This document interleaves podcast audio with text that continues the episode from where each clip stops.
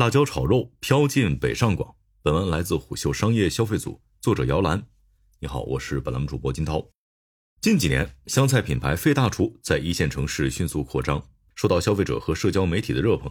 据 DT 商业观察，截至二零二三年十一月十三日，在一个月内，小红书笔记提及数量最多的湘菜品牌 TOP 十中，费大厨以一百一十八篇笔记数位居第一。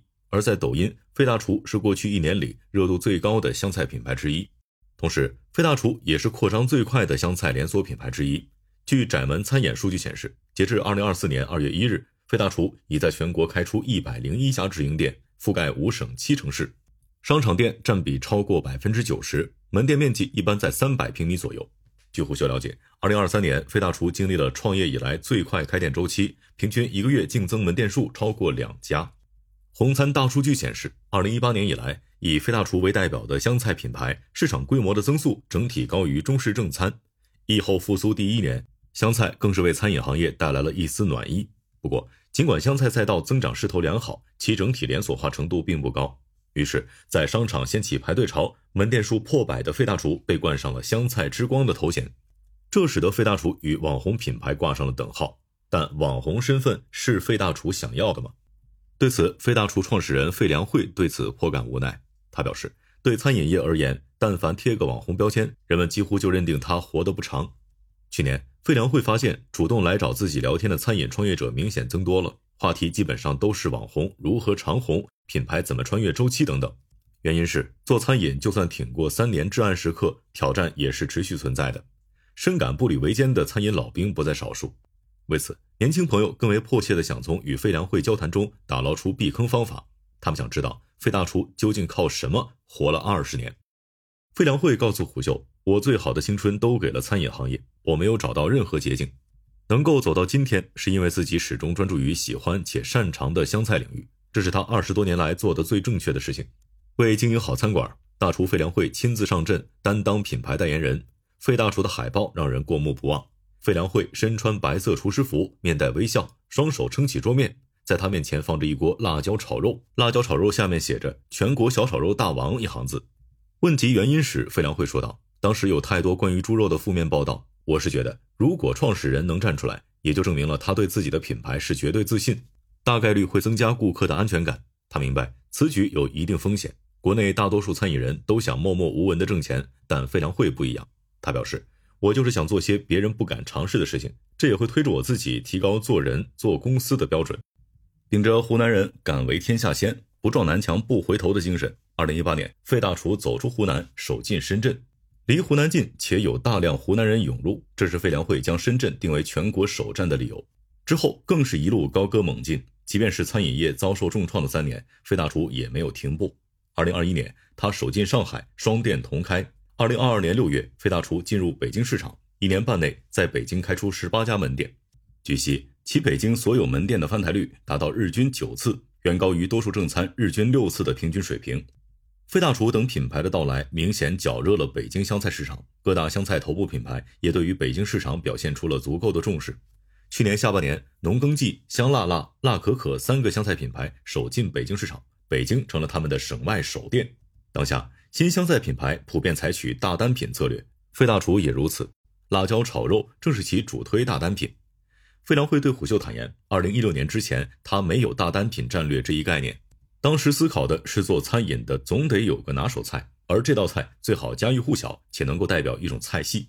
人们提汉堡会想到麦当劳，提烤鸭会想到全聚德。他问亲朋好友，问员工，什么家常菜能够代表湘菜？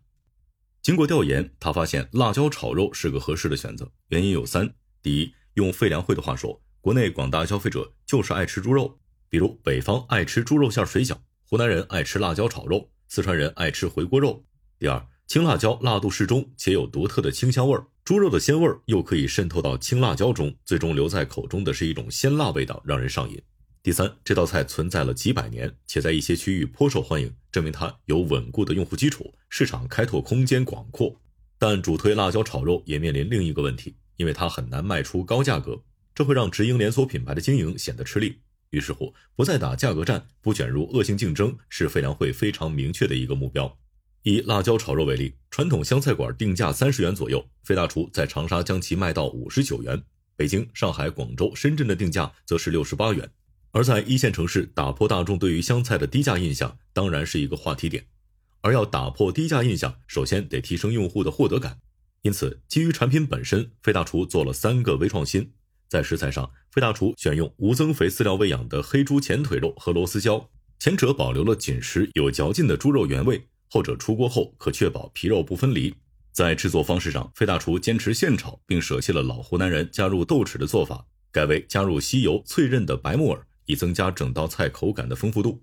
在改良餐具方面，费大厨用定制化章丘铁锅代替了传统的盘子，每个铁锅有编号且已经申请专利，它还可以储存热量，明显增加了锅气。除了在菜品和餐具上下功夫，费良会还把目光投向了服务。经过多次调整后，费大厨设计了这么一套表演：辣椒炒肉端放好后。会有穿着大厨服装的服务员先微笑说声“你好”，为你介绍下我们家招牌菜，然后依次举起左右手说道：“你好，全国小炒肉大王费大厨辣椒炒肉，请慢用。”这一极具仪式感的举动让不少小孩、老人直呼好玩。事实上，诸如这类表演在餐饮行业并不鲜见，它可以制造话题。费良会很清楚，这套左手右手慢动作能够加深顾客对其招牌菜的了解，已成为费大厨的一个标签。所以，除了外卖会影响口感，不想让用餐差点意思，这也是费大厨不做外卖的原因。此外，费大厨的产品结构和价格带设计也值得关注。以北京新店菜单为例，三十二道菜里，四十元以下菜品的占比超过百分之五十，有五道菜比辣椒炒肉卖的贵，比如小炒鲜牛肉六十九元。十种饮品中，售价十九元的大王冰柠檬茶销量最好。费大厨某北京门店的店长告诉胡秀，一到两位顾客用餐，大多点一份辣椒炒肉，一份定价四十元以下菜品，再配上米饭，总价在一百多元。而眼下，关于中国消费已进入平价时代的讨论不绝于耳。去年，主打性价比的社区食堂突然走红，它不仅受到中老年人的欢迎，也成了不少白领的工作餐选择。对于渐趋理性的一线城市消费者而言，开在商场的费大厨算得上性价比高的白领的食堂吗？对此，费良会说道。我们一直在琢磨菜品、服务、门店环境等一整套东西有哪些细节还能改进，从而更好的匹配价格。这个真的要好好拿捏。湘菜可以说满足了消费者对于烟火气的想象，小炒炉火升腾，能够营造出如此氛围感，大厨的作用不可忽视。有网友说：“费大厨卖大厨”，此话虽带有一些调侃成分，但点出了费大厨企业文化的核心、品牌营销的特点。在费大厨门店内，大厨无处不在。透过厨房的透明窗，可以看到大厨们在切肉、切辣椒。墙上挂有大厨的照片、厨具、战袍，力证大厨厨艺的荣誉称号颇多。